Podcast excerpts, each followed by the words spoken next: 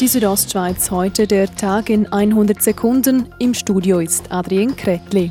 Der US-Impfstoffhersteller Moderna erhält in der Schweiz grünes Licht. Er ist neben dem Impfstoff vom Pfizer BioNTech also der zweite, der in der Schweiz verwendet werden darf. Der Kanton Graubünden erhält im Januar eine erste Tranche der Impfdosen, wie Kantonsärztin Marina Jamnitzki bestätigt. Für den Monat Januar haben wir 5100 Dosen gemäß Verteilschlüssel. Wenn es mir recht ist, sind es im Februar um die 7000 und ab März dann um die 10.000 pro Monat.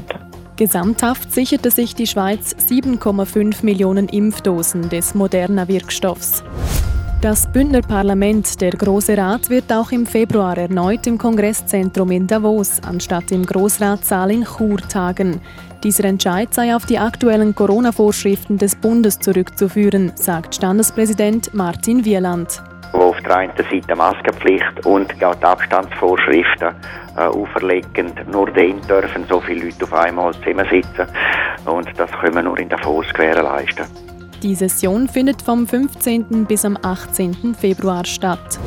Junge Menschen sollen sich vermehrt für einen Beruf im Pflegebereich entscheiden.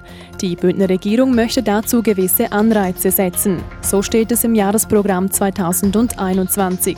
Allzu große Fortschritte seien bei diesem Vorhaben im laufenden Jahr jedoch nicht zu erwarten, sagt Gesundheitsdirektor Peter Payer. Dass man im Moment aufgrund von Corona, gerade in diesem Bereich, im Gesundheitsamt als Beispiel, äh, praktisch keine Kapazitäten haben, um, um das jetzt auch noch anzugehen.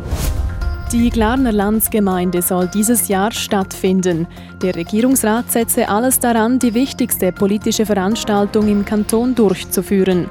Gleichzeitig prüfe er aber auch Optionen für den Fall, dass die Landsgemeinde wie im letzten Jahr ins Wasser fällt. Die Südostschweiz heute der Tag in 100 Sekunden, auch als Podcast erhältlich.